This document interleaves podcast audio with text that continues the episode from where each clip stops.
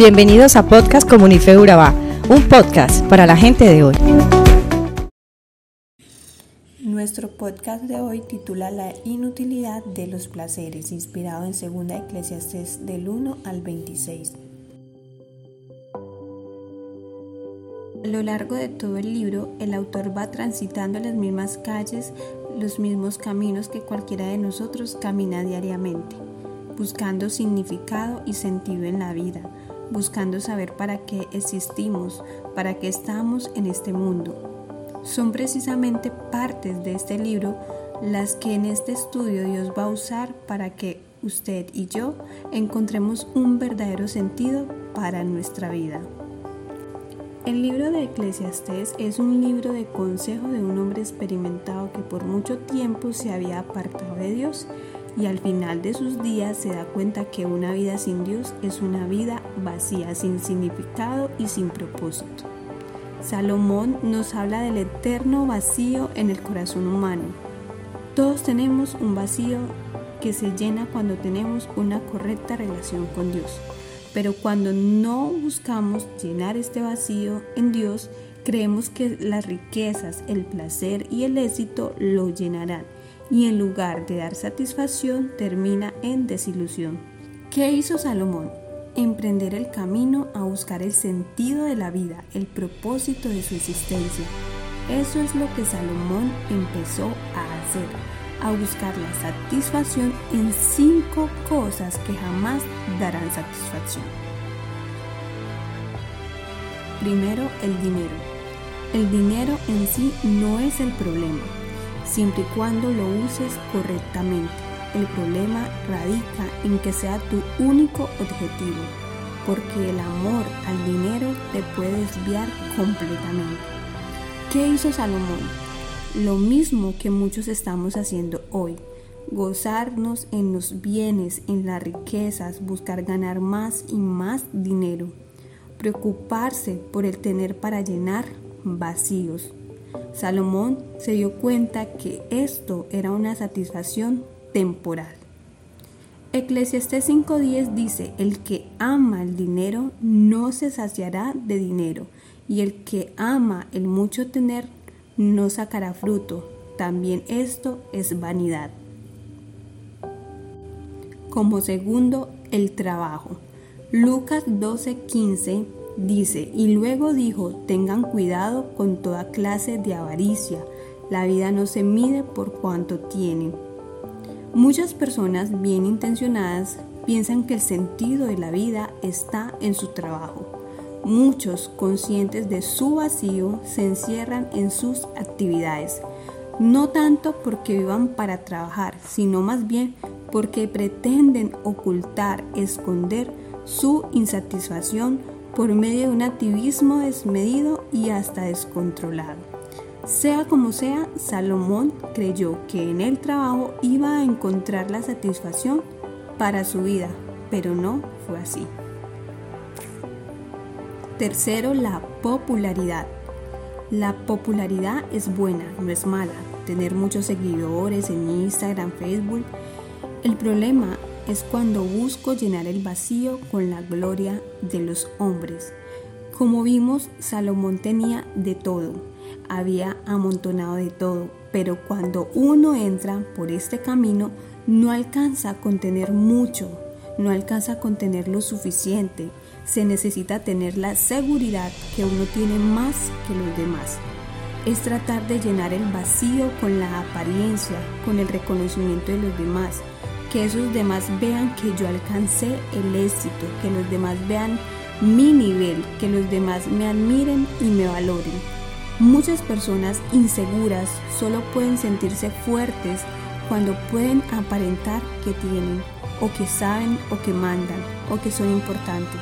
Y esto también lo buscó Salomón. Cuarto, el placer. Y a este tipo de placer quiero llamarlo el placer pecaminoso, porque no todo placer es malo. Dios desea que disfrutemos la vida y hay cosas que nos generan placer que no son necesariamente malas, como disfrutar de una sexualidad dentro del matrimonio, comer, dormir, compartir con amigos. Un placer es malo cuando no solo me hace daño a mí, sino que también le hace daño a los demás.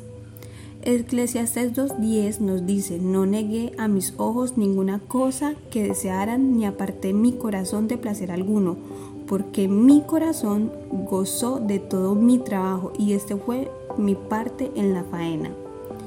Fíjate que Salomón está diciendo, no me perdí ningún placer todo lo que él pensara que podía proporcionarle placer, no lo puso en duda, lo hizo, lo vivía intensamente, pero llenó eso su vida, le dio satisfacción, le dio sentido a su vida, a esa vivencia, alcanzó esa felicidad.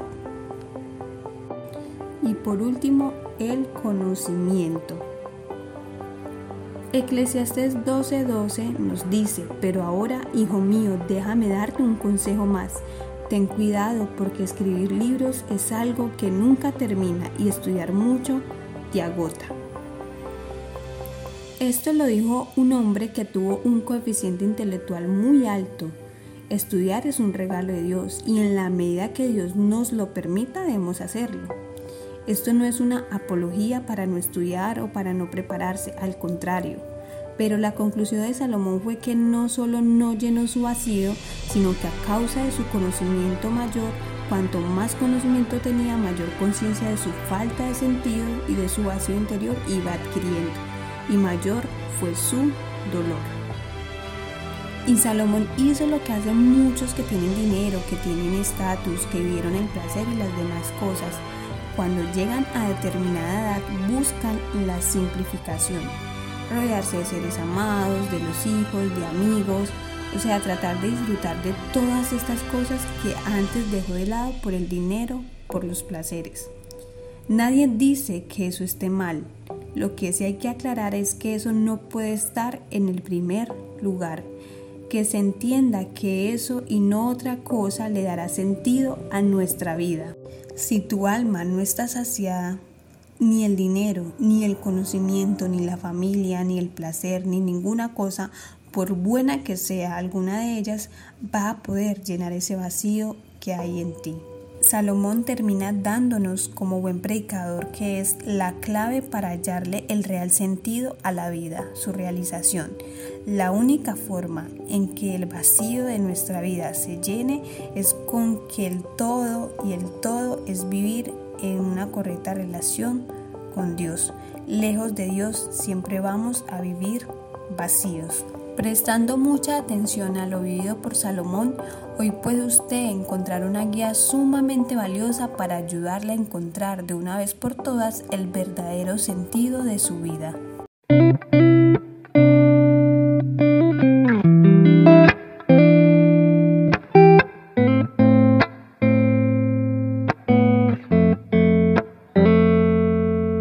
Eres la razón, eres el aire que respiro al despertarme, el latido de mi corazón. Tengo mil razones para amarte, todo lo que tú entregaste da sentido a todo lo que soy.